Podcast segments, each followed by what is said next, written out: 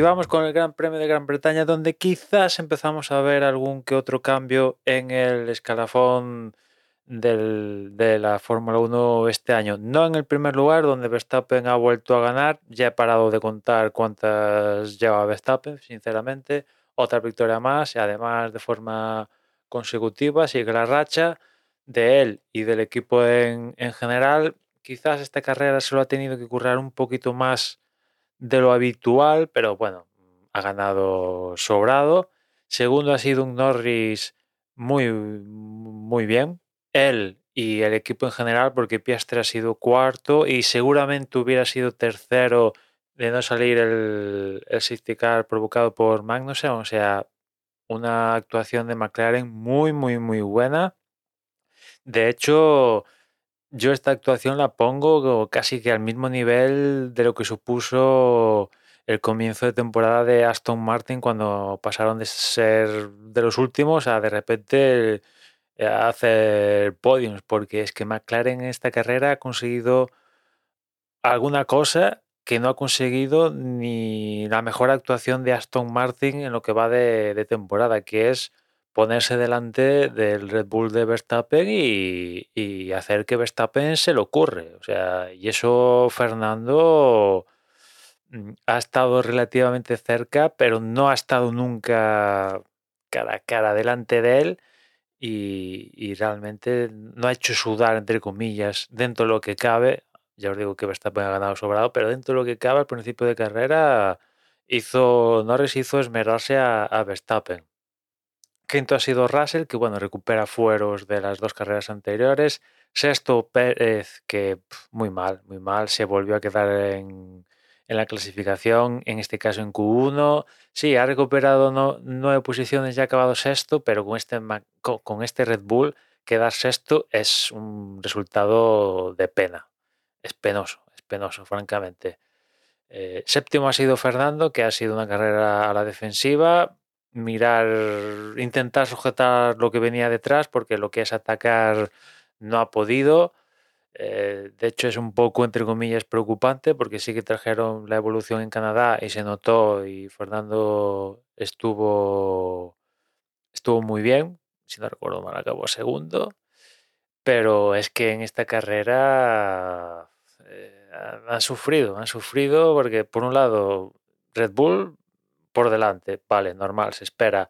Mercedes puede estar por delante, puede, a veces sí, a veces no, pero bueno, entra dentro de las cábalas. Pero McLaren ha dado un salto y no es que haya dado salto Norris, ha dado también el salto Piastri, que en cuanto tiene un coche potente ha sacado la cabecita y, y casi casi hace podio en Gran Bretaña, como yo digo, si no llega a salir el safety car el cual le vino de perlas a Hamilton y también le vino de perlas a, Fernando porque no pudo atacar en pista, pero gracias al safety car pudo situarse momentáneamente por delante de, de, ahora no me acuerdo quién, pero mm, le hizo un undercut. Bueno, undercut no, básicamente su parada fue más corta que la parada del resto porque la hizo en, en situación normal, sin safety y lo pudo adelantar, pero después se lo devolvió.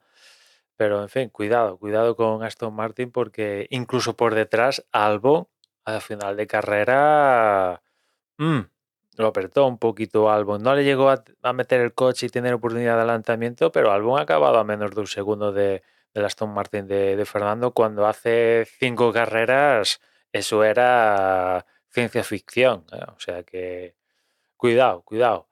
Octavo álbum que vuelve a puntuar y ya sitúa a Williams. Cuidado con Williams porque está dando saltos hacia adelante. Cuidado, eh, que empieza, empiezan, a, empiezan a notarse las, inversiones en, Williams.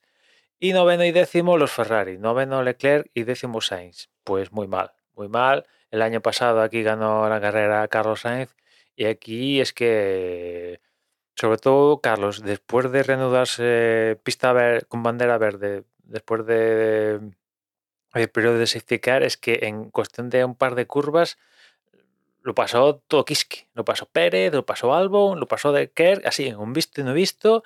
Y menos mal que, han puntuado.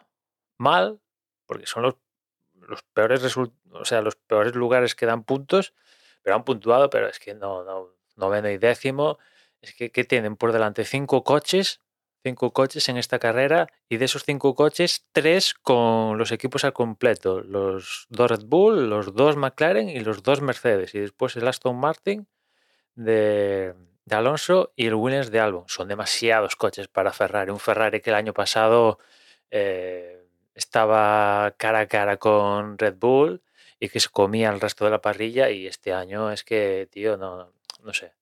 O sea, hay unos altibajos tremendos y no puede ser. O sea, eh, ¿cómo es esto? Que McLaren ha dado con la tecla y en cuestión de dos carreras, después del trabajo previo, evidentemente, mm, poco más y le dan un susto a Red Bull y Ferrari no puede hacer eso. Ostras, cuidado, ¿eh? En fin, vamos a ver la siguiente carrera, que si no voy mal es Hungría, ya dentro de dos semanas, a ver qué pasa ahí. A priori le debería venir bien a Aston Martin, ¿no?